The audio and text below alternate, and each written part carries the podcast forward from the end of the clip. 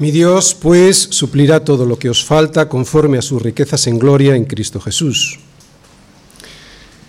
En este versículo vemos cómo Pablo nos anima a los filipenses a confiar en nuestro Dios. Sabemos que esta carta a los filipenses es la respuesta de Pablo a la ayuda que le enviaron a través de Epafrodito, al que mandaron como correo desde Filipos hasta Roma, para que pudiera ayudar a Pablo en la prisión, para que le llevara esta ofrenda y para que le informara de cómo iban las cosas en la iglesia en Filipos.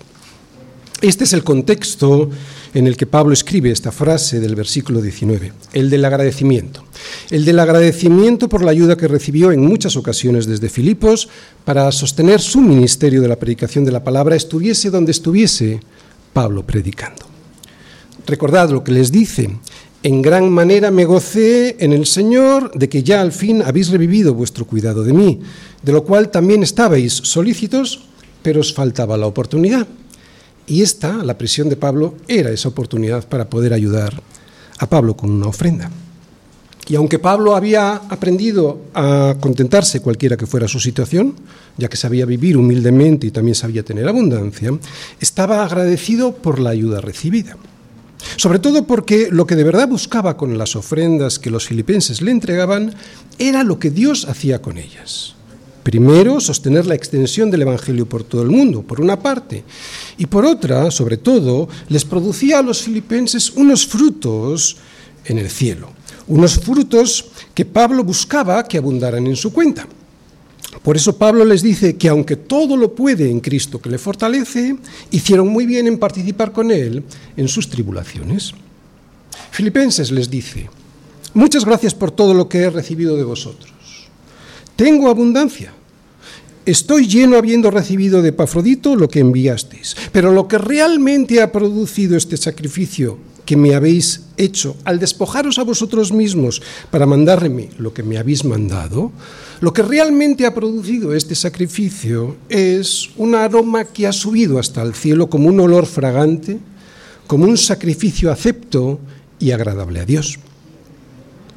Pablo estaba convencido de que los filipenses irían al cielo. Él les dijo al inicio de esta carta, seguro que lo recordáis, Filipenses, estoy persuadido de esto, que el que comenzó en vosotros la buena obra, la perfeccionará hasta el día de Jesucristo. ¿Podría decir Pablo esto mismo de nosotros? ¿Estamos nosotros entre aquellos en los que Dios ha comenzado su obra? ¿Cómo son los cristianos realmente convertidos? Podemos entender y aceptar el Evangelio y aún así no estar seguros de que todo nos lo va a entregar el Señor, de que todo lo que necesitemos Él nos lo va a dar. ¿Dónde está la seguridad en el creyente? ¿Es posible tenerla? No voy a hablar de la seguridad objetiva de la salvación. Voy a hablar de la seguridad subjetiva en el creyente. La seguridad objetiva la tenemos una vez que hemos entregado nuestra vida a Cristo. La seguridad subjetiva es esa que sentimos. Empezaremos diciendo lo siguiente para no engañarnos. El que dice yo le conozco y no guarda sus mandamientos, el tal es mentiroso y la verdad no está en él. Pero el que guarda su palabra, en este verdaderamente el amor de Dios se ha perfeccionado.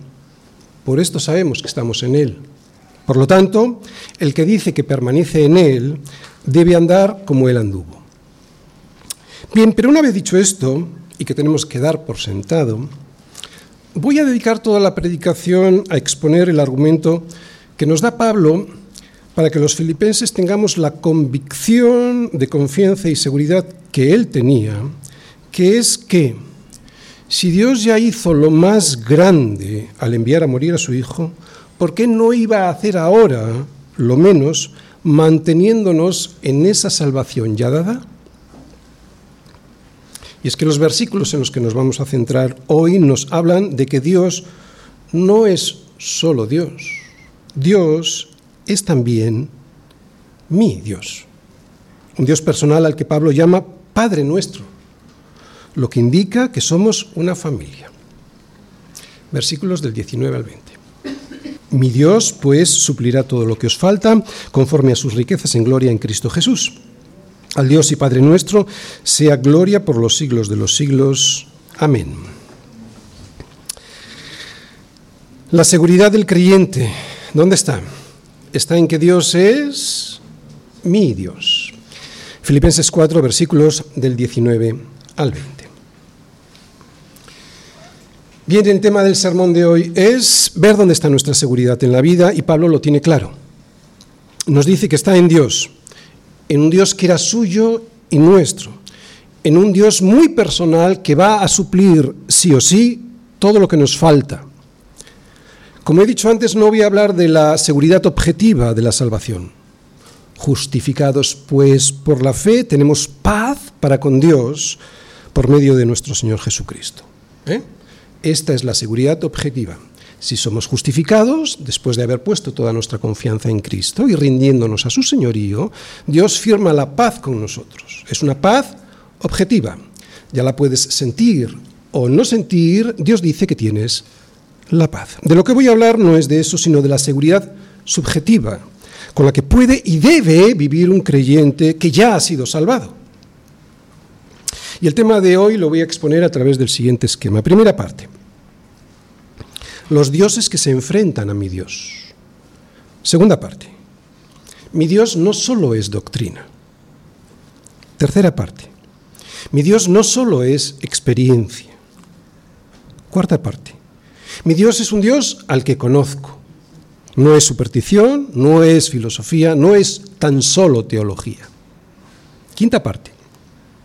Mi Dios me ha demostrado su amor. Sexta parte, mi Dios es seguro. Primera parte, los dioses que se enfrentan a mi Dios. Mi Dios, pues, suplirá todo lo que os falta conforme a sus riquezas en gloria en Cristo Jesús. Hay muchos ídolos en esta vida que se pueden convertir en mis dioses. De hecho, muchas veces yo sustituyo a mi Dios verdadero por ellos. Este es el problema de los ídolos, que me separan de Dios, que me separan de mi Dios. Por eso estos ídolos me hacen vivir dudando de que será mi Dios quien supla todo aquello que me falta. Claro, cuando yo los sustituyo por los ídolos, espero en esos ídolos y por lo tanto al esperar en esos ídolos, ya no confío en mi Dios. ¿Os dais cuenta? Voy a hacer una lista no exhaustiva de varios ídolos que pueden aparecer por el camino de mi vida y a los que podemos agarrarnos casi sin darnos cuenta. A ver si sacándolos a la luz y poniéndolos en evidencia, podemos enfrentarnos a ellos y derrotarles en cuanto les veamos en el horizonte. Podemos confiar en nuestro Dios cuando dejemos de hacerlo en los ídolos. Otra vez estamos hablando de la seguridad subjetiva que tenemos, no de aquello que ya Dios hizo en una cruz por nosotros y en lo que nosotros hemos creído, sino el día a día. ¿Cómo podremos estar seguros de que nuestro Dios nos va a suplir en todo lo que necesitemos? Cuando dejemos de hacerlo en los ídolos, os lo aseguro. Esta es la clave. Antes de nada quisiera ir a Éxodo 32, 1, 6, todavía no vayáis. Ahora, ahora os digo cuándo. Éxodo 32, sí, porque quiero que estéis atentos a esto que voy a decir. Éxodo 32, 1, 6, para recordar una historia del Antiguo Testamento. Historia que cuando la leemos eh, produce en nuestro rostro una ligera mueca de irónica superioridad al ver la ingenuidad del pueblo de Israel. Y sin embargo, ahí mismo estamos nosotros retratados. No somos ni mejores ni más listos que ellos. Vamos a hablar del becerro de oro. Ellos se reirían de nuestro becerro más importante, más absurdo y al que más caso le hacemos. ¿Cuál es? La televisión. Éxodo 32, versículos del 1 al 6. Leemos, viendo el pueblo que Moisés tardaba en descender del monte, se acercaron entonces a Aarón y le dijeron, levántate, haznos dioses que vayan delante de nosotros, porque a este Moisés, el varón que nos sacó de la tierra de Egipto, no sabemos qué le haya acontecido. Aarón les dijo, apartar los zarcillos de oro que están en las orejas de vuestras mujeres, de vuestros hijos y de vuestras hijas, y traédmelos. Entonces todo el pueblo apartó los zarcillos de oro que tenían en sus orejas y los trajeron a Aarón. Y él los tomó de las manos de ellos y le dio forma con un buril, e hizo de ello un becerro de fundición. Entonces dijeron, Israel, estos son tus dioses que te sacaron de la tierra de Egipto. Hace falta ser necio. Sabían quién había sacado al pueblo de Israel, ¿no? Su Dios, y sin embargo están diciendo, estos son tus dioses que te sacaron de la tierra de Egipto. Y viendo esto, Aarón edificó un altar delante del becerro y pregonó a Aarón y dijo, mañana será fiesta para Yahvé. Y al día siguiente madrugaron y ofrecieron holocaustos y presentaron ofrendas de paz, y se sentó el pueblo a comer y a beber, y se levantó a regocijarse. Vamos a leer el 7 también. Entonces Yahvé dijo a Moisés, anda, desciende porque tu pueblo que sacaste de la tierra de Egipto se ha corrompido. Al leer esta historia, te parece mentira que pudieran haber hecho lo que hicieron. Francamente, hasta da risa y sobre todo nos produce sorpresa la rapidez con la que cayeron en la idolatría. ¿Por qué crees que es esto así? ¿Por qué crees que cayeron con tanta rapidez en la idolatría? Pues porque el ser humano está creado para adorar a Dios y cuando no adora a Dios, adora lo primero que tiene a mano. Y este relato es paradigmático, expresa muy bien lo que acabo de decir. En Éxodo 20, unos capítulos antes, vemos cómo Dios le da a Moisés los diez mandamientos. Así que el pueblo de Israel ya conocían estos mandamientos. Y hay una pregunta que nos podríamos hacer al leer los mandamientos. ¿Por qué aparece la idolatría como el primero de ellos? No tendrás dioses ajenos delante de mí, nos dice el primer mandamiento. Pues la razón es porque la idolatría es siempre el motivo por el cual hacemos las cosas mal. Desobedecemos cualquiera de los diez mandamientos cuando no obedecemos el primero no tendrás dioses ajenos delante de mí. De ahí la urgencia nuestra por descubrir cuáles podrían ser estos ídolos que pueden estar asentados en nuestro corazón, porque esos serán los que destruirán mi afecto por mi Dios. No es fácil derribarlos del trono de nuestro corazón, pero nunca lo podremos hacer si no los identificamos y no admitimos lo que son diosecillos que al suplantar a mi Dios, esperamos, claro, que suplan todo lo que necesitamos según sus riquezas en gloria. ¿Qué es sino lo que esperamos del dinero, del trabajo, de la política, de las relaciones sociales, de la belleza, de la juventud, de la salud, de nuestra comodidad? ¿Son malas estas cosas? No, por supuesto que no. El error consiste en poner en ellas nuestra esperanza pensando que ahí está y que de ahí vendrá nuestra seguridad. El primer problema, pues, consiste en identificar nuestros ídolos, ya que a veces no queremos reconocer que lo son. Nos justificamos y decimos que cómo va a ser malo el dinero, el trabajo, el amor, la política, las relaciones sociales, la belleza, la juventud o la salud. ¿Cómo va a ser mala la salud? Y sí, esas cosas no son malas, lo malas es hacer de ellas un ídolo en el que ponemos nuestra ilusión, el centro de nuestra vida, la esperanza de que ahí está lo que nos falta, de que ahí está lo que necesitamos. Pues que sepas que esos ídolos te van a fallar porque algún día van a desaparecer. Voy a dar algunas ideas de cosas buenas que Dios puede darnos para disfrutar, pero que podemos convertir en nuestros ídolos que nos alejen del Dios que nos las dio quiero que os fijéis, que os fijéis para ver si con alguna de ellas hemos destronado a Dios por las cosas de Dios. ¿Qué pasa por tu mente? Piensa en tus pensamientos. ¿Qué cosas te rondan por la cabeza como máximas aspiraciones? ¿El tiempo libre? El tiempo libre puede convertirse en un ídolo poner mi fe en que unas vacaciones van a terminar con mi cansancio, cuando Jesús me dice que Él es mi, reposo, Él es mi descanso, es poner nuestra fe en un ídolo. Claro.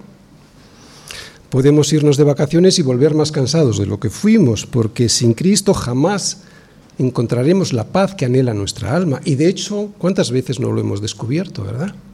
Volver más cansados. Una pregunta, ¿deseas más unas vacaciones que, por ejemplo, disfrutar de la comunión con tus hermanos en la iglesia? Ya empezamos, ¿verdad? A hacer daño. Este no es mi ídolo, francamente. Yo prefiero tener comunión con mis hermanos en la iglesia, pero yo tengo otros ídolos que luego vamos a decir. Pero piénsalo, piensa a ver si tú deseas más unas vacaciones que tener comunión con tus hermanos en la iglesia. ¿Qué pasa por tu corazón? El orgullo. El orgullo es claramente un ídolo que nos impide recibir la gracia de Dios Fijaos cómo lo dice Jesús a Pablo, esto mismo que acabo de decir, que el orgullo nos impide recibir la gracia de Dios, lo que Dios quiere darnos. Bástate mi gracia, le dice a Pablo, porque mi poder se perfecciona en la debilidad. Por tanto, concluyó Pablo, fuera el orgullo. De buena gana me gloriaré más bien en mis debilidades para que repose sobre mí el poder de Cristo. ¿Os dais cuenta? Cuando el orgullo de querer hacer las cosas en mis fuerzas, ¿eh? Eso es un, ídolo que provoca muchas veces que la gracia de Dios no repose sobre mí. ¿Qué es lo que más teme tu corazón? ¿Perder la salud? ¿La posición social? ¿El trabajo? ¿El dinero? ¿Temes más perder la vida? ¿Temes no ser tú quien solucione todos tus problemas y que sea Dios quien tenga que hacerlo? Porque sabes que igual si lo dejas todo en manos de Dios, el resultado no es el que a ti te gustaría. ¿Qué es lo que más te preocupa? ¿Qué es lo que te provoca ansiedad? ¿Cuál es tu mayor esperanza? ¿Qué es lo que más te apasiona? ¿Qué es lo que más anhelas? ¿Qué es lo que te lleva al enojo y a la tristeza? Porque yo aquí sí que detecto muchos ídolos en mi corazón muchos ídolos que los israelitas, de los que yo me reí hace un momento, cuando estaban haciendo su becerro de oro, ahora ellos se burlarían de mí. ¿Qué actividades prefieres? A ver, ¿qué prefieres hacer? ¿Ver una película en cualquier plataforma de entretenimiento o hacer alguna actividad espiritual para la iglesia? No, es malo ver una película, faltaría más, yo no digo eso, lo que digo es qué es lo que prefieres hacer. ¿Venir a la iglesia para disfrutar del sermón o de un estudio bíblico o irte al cine o ver la televisión? ¿Cómo gestionas tu economía?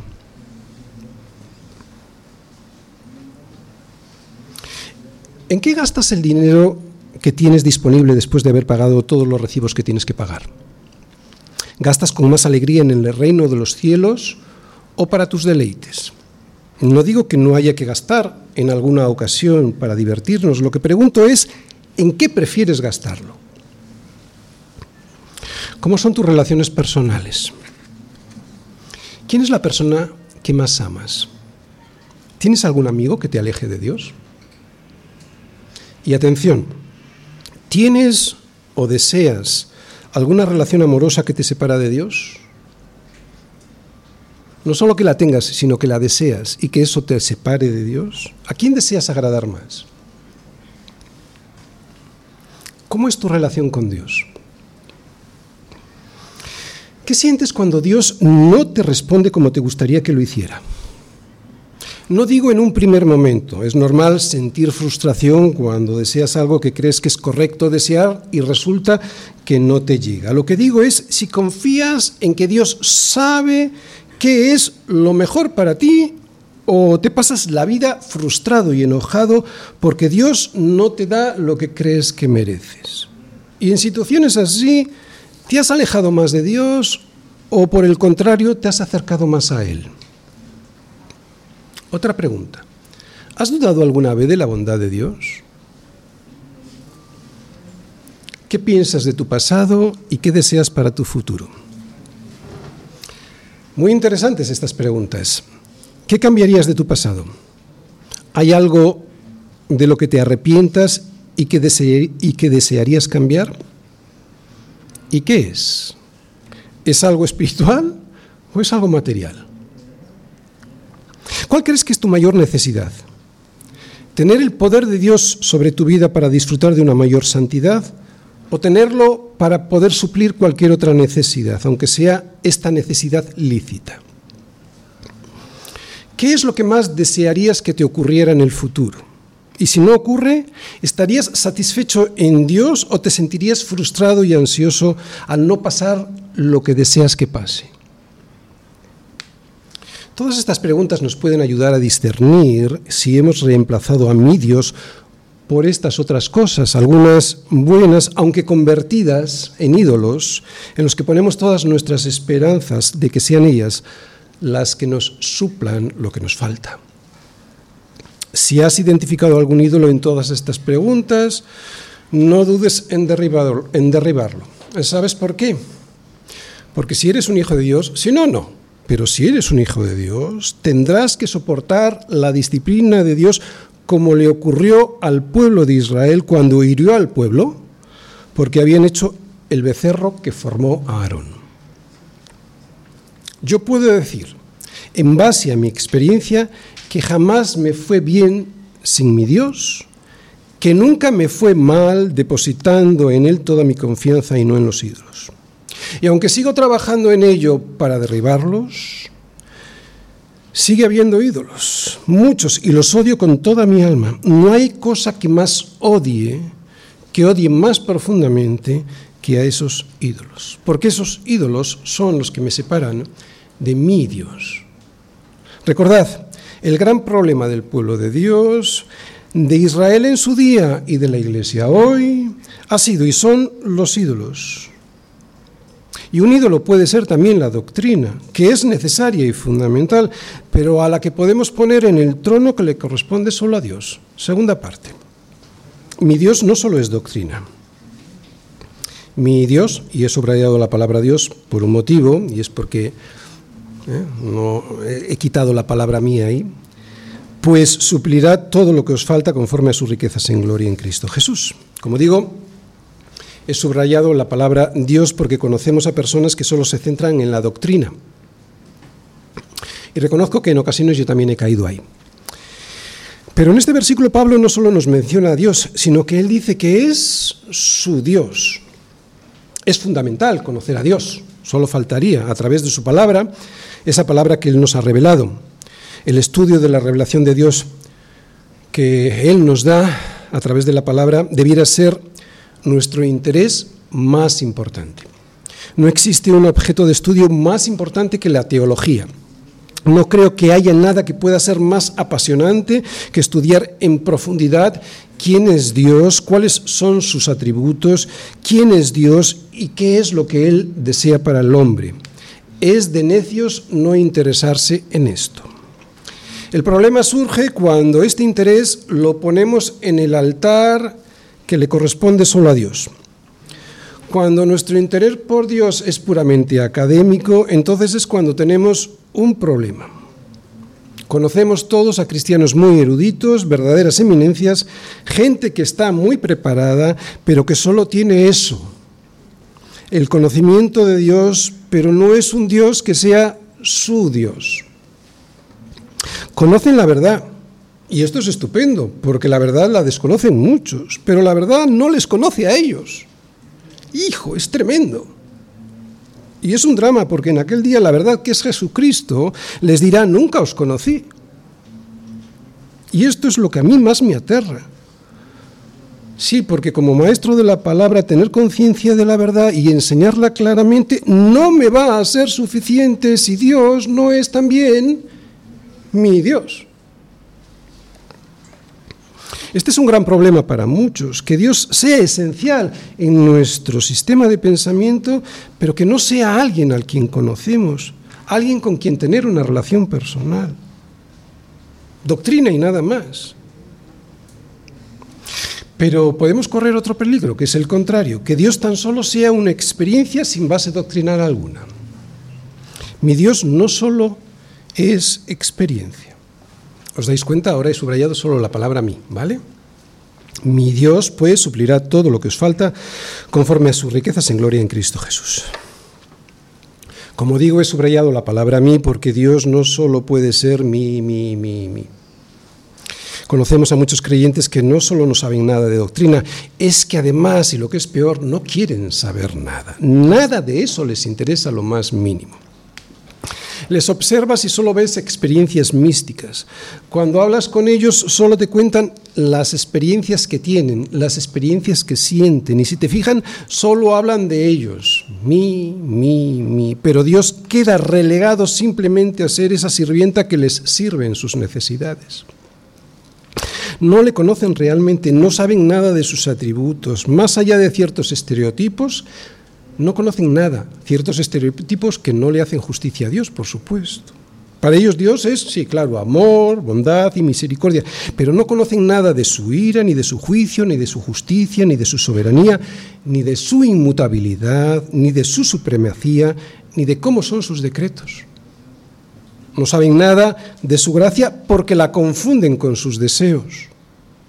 No saben nada de Dios porque solo sienten algo que dicen que sienten Solo hacen referencia a ellos y a lo que ellos sienten.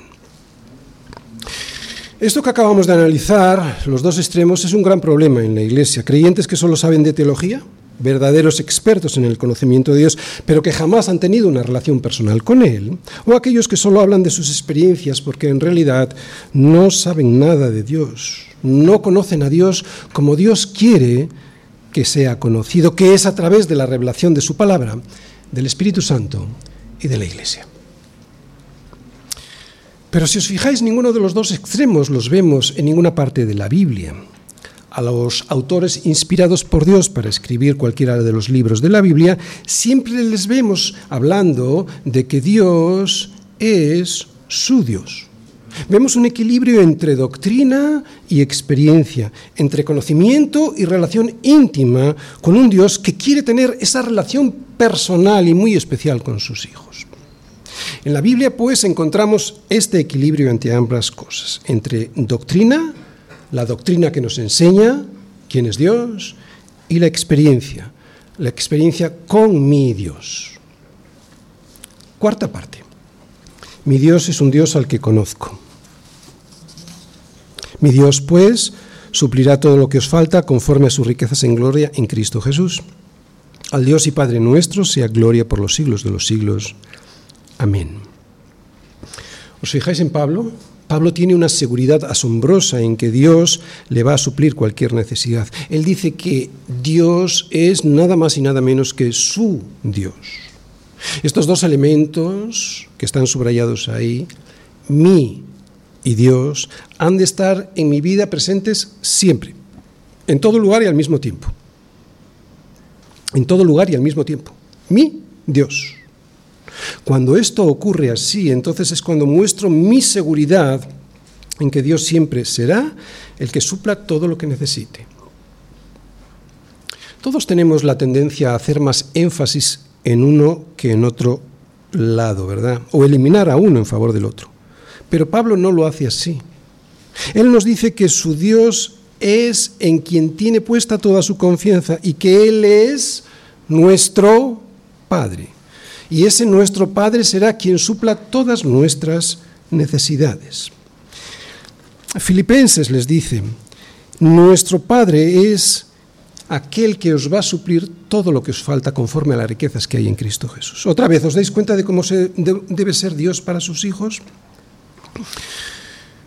Dios no es un concepto, Dios es una persona.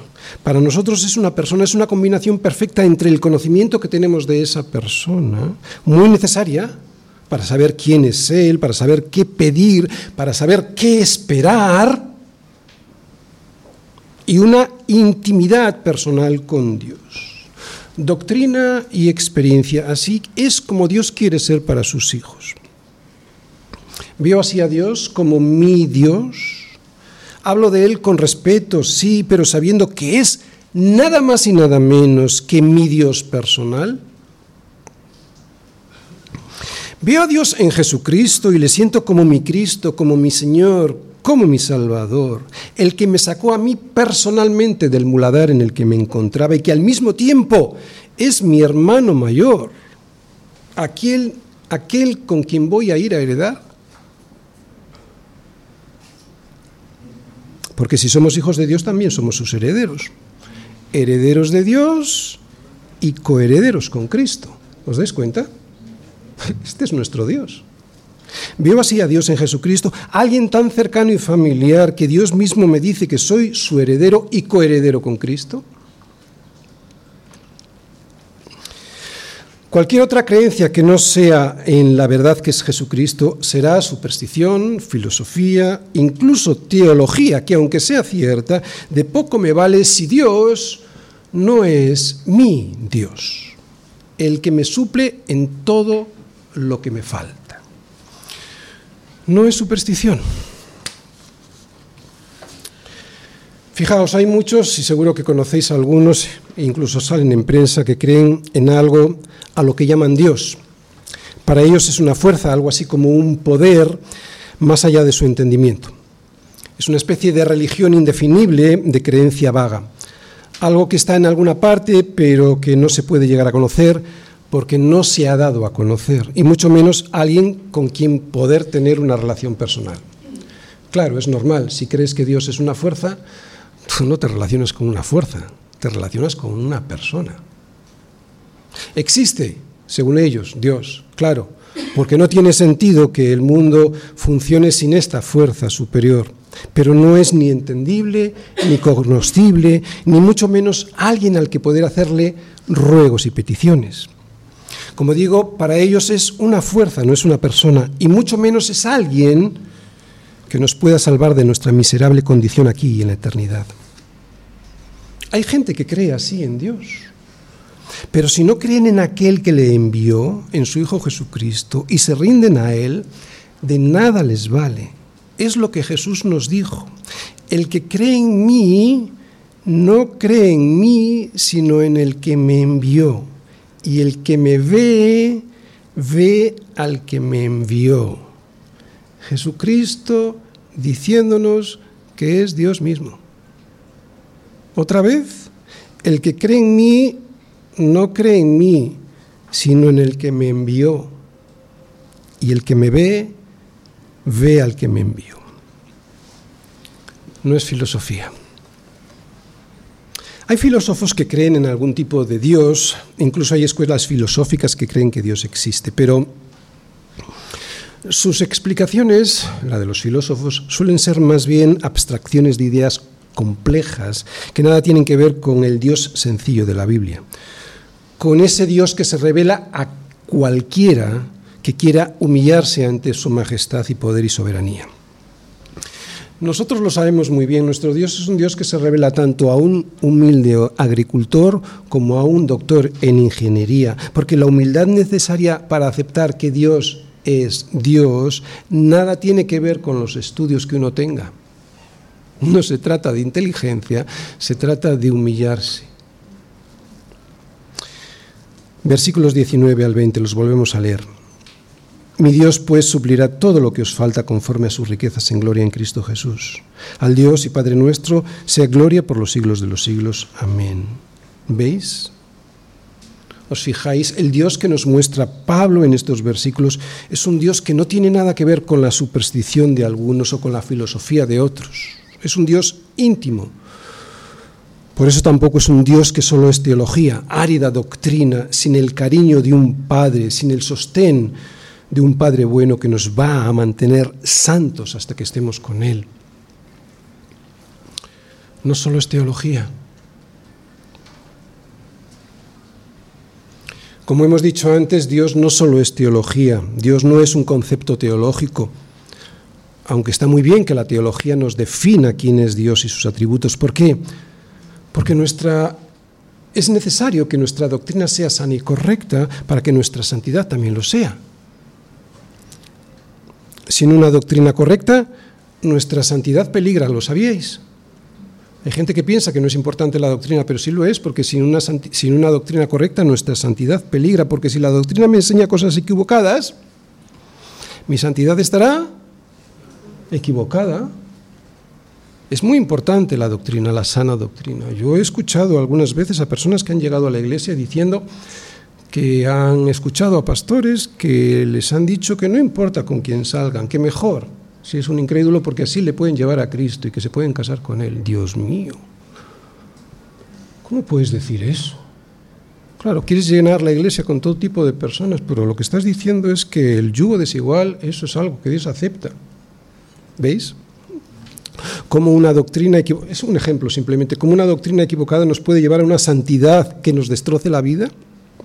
Otra vez, la doctrina es muy importante.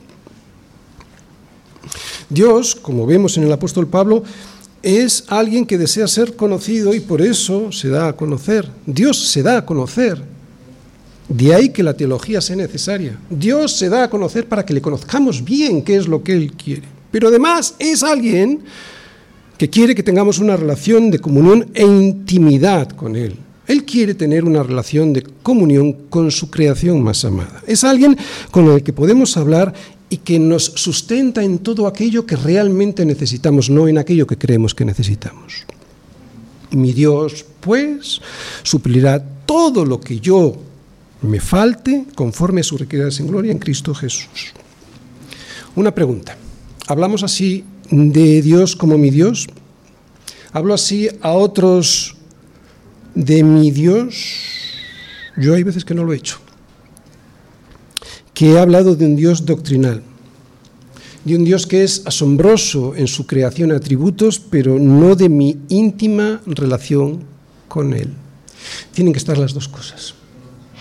Tienen que estar las dos cosas. Mi Dios, ¿es esta mi experiencia con Él? Mi Dios, mi Dios, o solo es pensamiento abstracto, teológico, filosófico o incluso supersticioso. ¿Amas a Dios? Piénsalo bien. ¿Amas a Dios? Y si lo amas, ¿por qué lo haces? ¿Lo amas porque te gusta estudiarlo como un concepto doctrinal o por miedo supersticioso? por si acaso existe, no vaya a ser que te quedes fuera del cielo. Que hay mucha gente, muchos cristianos, que vemos a Dios como algo supersticioso. No le conocemos y no le amamos como Él desea que sea amado. Vamos a acercarnos a la iglesia por si acaso existe para que yo tenga una puerta de acceso, ¿verdad? Otra vez, ¿amas a Dios de verdad? Porque Él sí ha demostrado tu amor por ti, su amor por ti. Quinta parte. Dios me ha mostrado su amor. Mi Dios pues suplirá todo lo que os falta conforme a sus riquezas en gloria en Cristo Jesús. Al Dios y Padre nuestro sea gloria por los siglos de los siglos.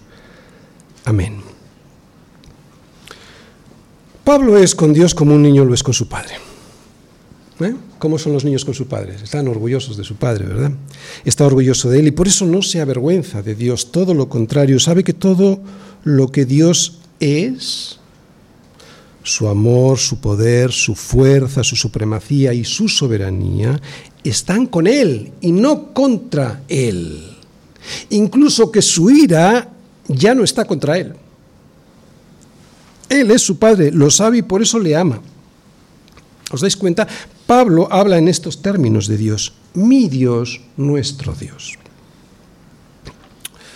Oye iglesia, el Señor nuestro Dios, el Señor uno es.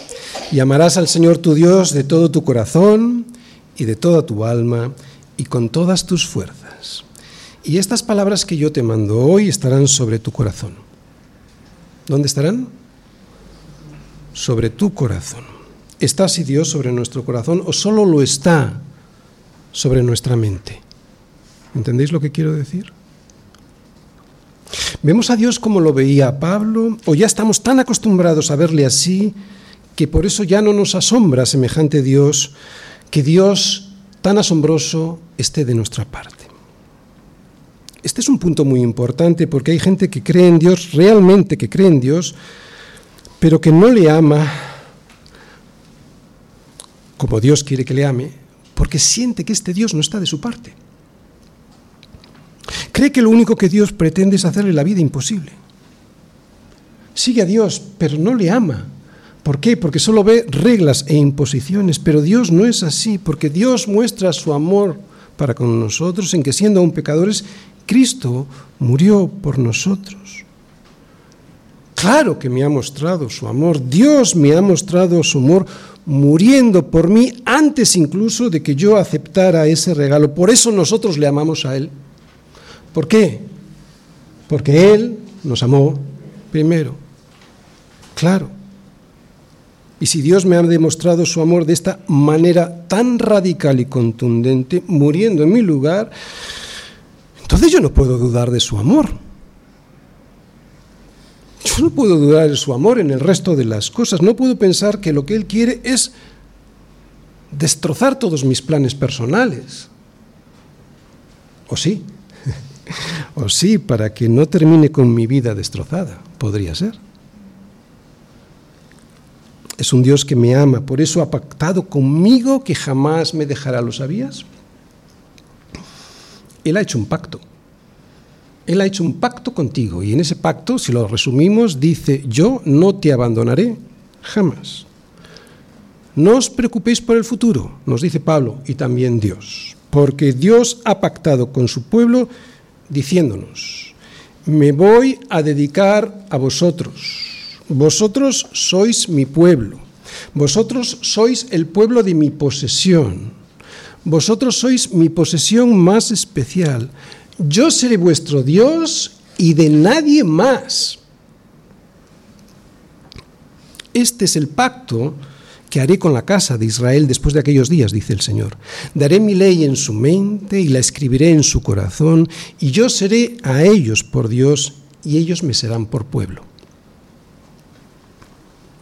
Este pacto lo hizo Dios con sus hijos, ya desde Abraham, y lo ha ido renovando hasta la llegada de Cristo. Así se lo recordaba Pablo a los Corintios. ¿Y qué acuerdo hay entre el templo de Dios y los ídolos? Acuerdo, pacto. Otra vez. ¿Y qué acuerdo hay entre el templo de Dios y los ídolos? Ninguno. Con los incrédulos, dice Dios, no tengo ningún pacto. Porque vosotros sois el templo del Dios viviente. Como Dios dijo, habitaré y andaré entre ellos y seré su Dios y ellos serán mi pueblo. O como nos lo recuerda el libro de Hebreos. Por lo cual, este es el pacto que haré con la casa de Israel después de aquellos días, dice el Señor. Pondré mis leyes en sus mentes y sobre su corazón las escribiré y ellos y seré a ellos por Dios y ellos me serán a mí por pueblo. Otra vez, qué necesaria es la teología para saber estas cosas, pero después de saberlas, qué importante es también creer que mi Dios es ese Dios del pacto. El único Dios vivo que no solo se ha comprometido a salvarnos, estamos hablando del pacto, no solo se ha comprometido a salvarnos, sino que está comprometido en mantenernos en esa salvación. Este es su pacto. Es un pacto que Él ha hecho con nosotros, no nosotros con Él. Ahora bien, es un pacto que, como cualquier otro pacto, necesita del compromiso por la otra parte.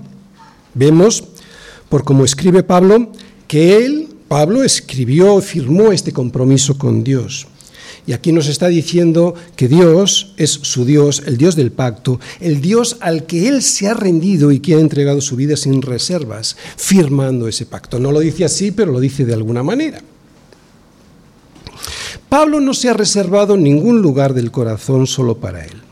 ¿Recordáis? Le vimos en 2 Corintios 12:9, rindiéndose de buena gana a Cristo para gloriarse más bien en sus debilidades y que así pudiera reposar sobre él el poder de Cristo.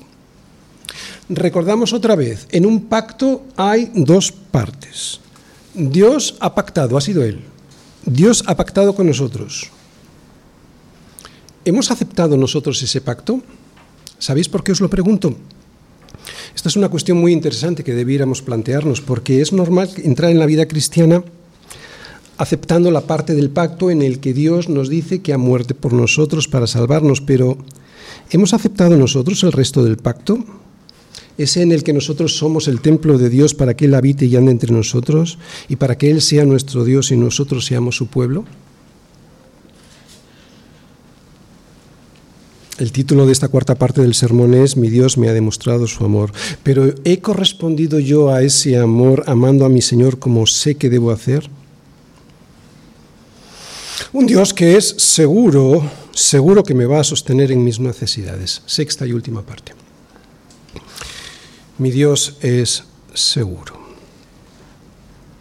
Mi Dios, pues, suplirá todo lo que os falta conforme a sus riquezas en gloria en Cristo Jesús. Pablo conoce a Dios, le ama y lo que estamos viendo aquí está seguro, seguro de que le sostendrá siempre. Filipenses les dice, yo sé de lo que hablo, conozco a mi Señor y nunca me ha fallado. No solo sé cosas de Él, sé cómo ha tratado conmigo. Y aunque ahora vosotros me estáis viendo en una cárcel, sabéis que las cosas que me han sucedido han redundado más bien para el progreso del Evangelio. Así que, filipenses, Dios es bueno siempre y cumple su propósito en nosotros, aunque a veces a nosotros no nos guste. Pero no dejes de creer nunca que Dios es bueno y que lo que hace es seguro para ti.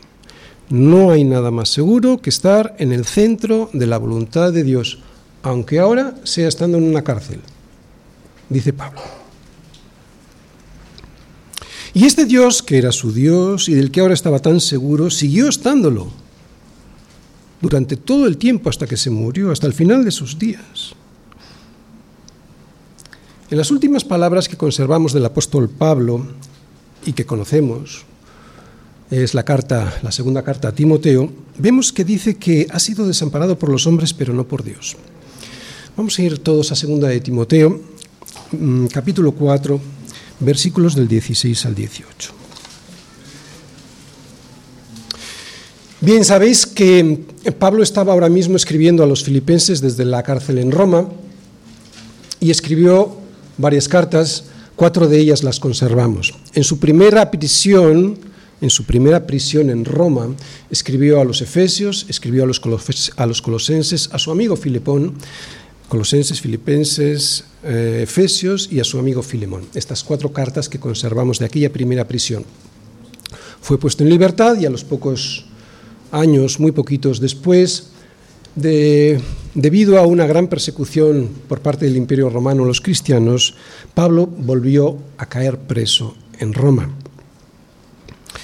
Y estas palabras son de Pablo en esa segunda prisión, no en esta primera.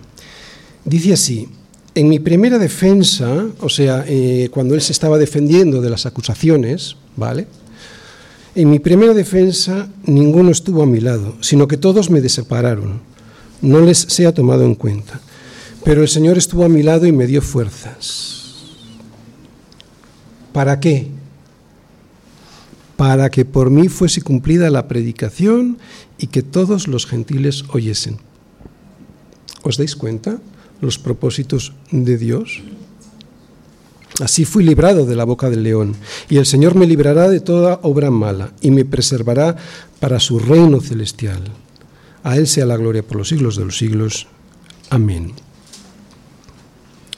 Poco tiempo después, Pablo fue decapitado pero sin duda su Dios es seguro porque le preservó para el reino celestial. Mi Dios es seguro hoy y lo será hasta el final.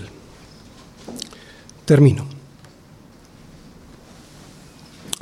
Una vez que sabemos que hemos sido salvados, tenemos que también saber que seremos sostenidos en esa salvación.